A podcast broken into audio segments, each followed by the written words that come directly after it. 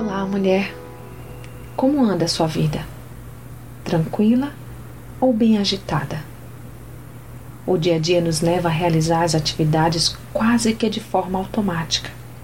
Acordamos no susto, fazemos café, levamos as crianças para a escola, voltamos para os afazeres do lar ou do nosso trabalho.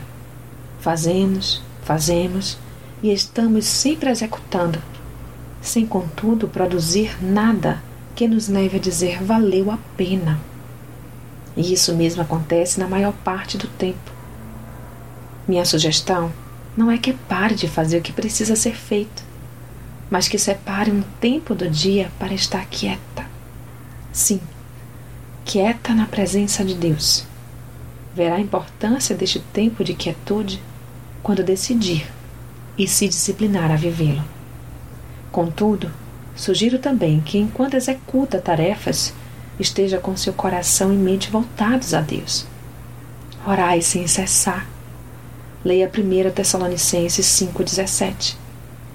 Decida viver, sentir e ter prazer em realizar as tarefas, para ao final perceber que, mesmo sem ter produzido uma grande coisa na tarefa em si, a maneira como tudo foi feito pode ter gerado frutos preciosos na vida de alguém.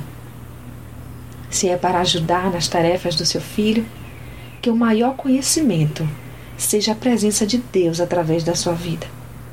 Se é para fazer o almoço, que o principal ingrediente seja o seu amor. As tarefas podem ser as mesmas, mas de que forma executá-las é uma decisão sua.